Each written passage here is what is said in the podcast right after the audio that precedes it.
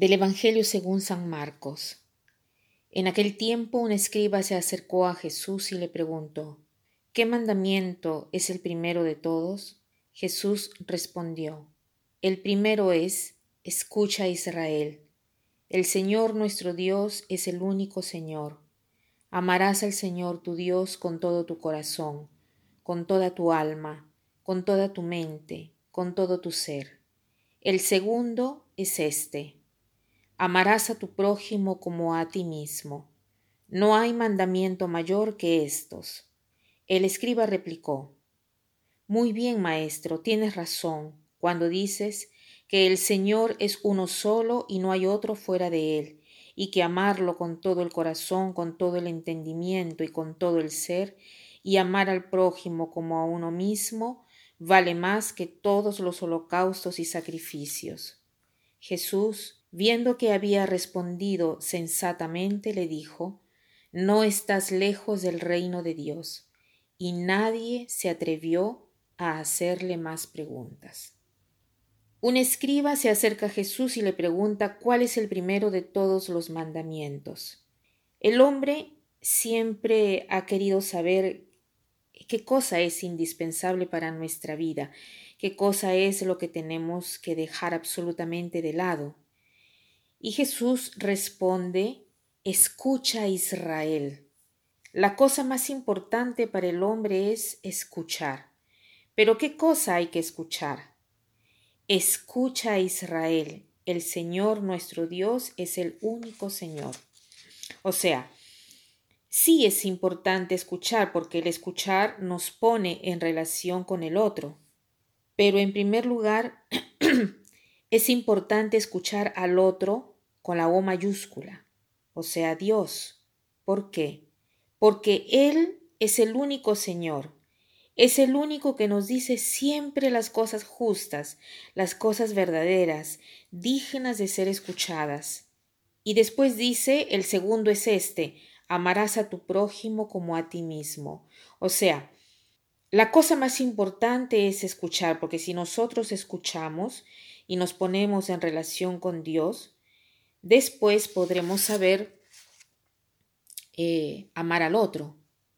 Es más, el otro se convierte en la prueba de fuego para ver cuánto amamos a Dios. Puede ser que exista a veces la ilusión de pensar de que eh, eh, amo a, Dios, amar a Dios está bien porque se ora. Sabemos que orar es prácticamente el primer mandamiento, porque si Jesús nos dice de escuchar, nosotros escuchamos al Señor cuando nos ponemos en oración.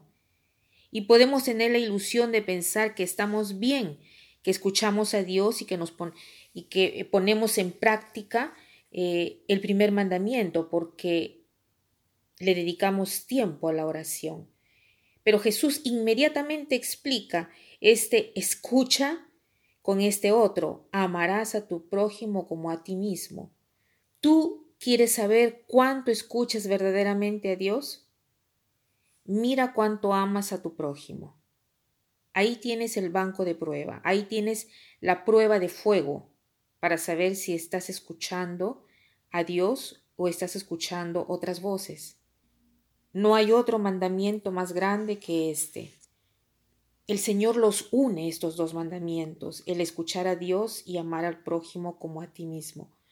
Hoy el Señor nos quiere invitar a dedicar más tiempo a la oración y hoy no tenemos más excusas como eh, lo hemos tenido por tantos años diciendo no tengo tiempo, porque en estos días estamos experimentando todos la abundancia de tiempo. Es más, algunas personas me dicen que ya no saben qué otra cosa hacer o inventarse. Están experimentando el aburrimiento, no saben cómo aprovechar el tiempo. Entonces no podemos decir más esta excusa para decir que no podemos orar o que no podemos rezar. Y también el escuchar a los otros, no podemos decir que no tenemos tiempo para escucharnos recíprocamente. Entonces apreciemos este tiempo forzado que tenemos y empleémoslo bien para escuchar a Dios y escuchar a nuestro prójimo, para crecer en este escuchar, porque escuchar nos hace crecer en la comunión y en la relación con los demás. Cuán mayor y mejor es la comunicación que tenemos con los demás, tanto más grande será nuestra relación con ellos, porque más, la eh, más se perfecciona la comunicación, al mismo tiempo se perfecciona más el amor y la relación con los demás.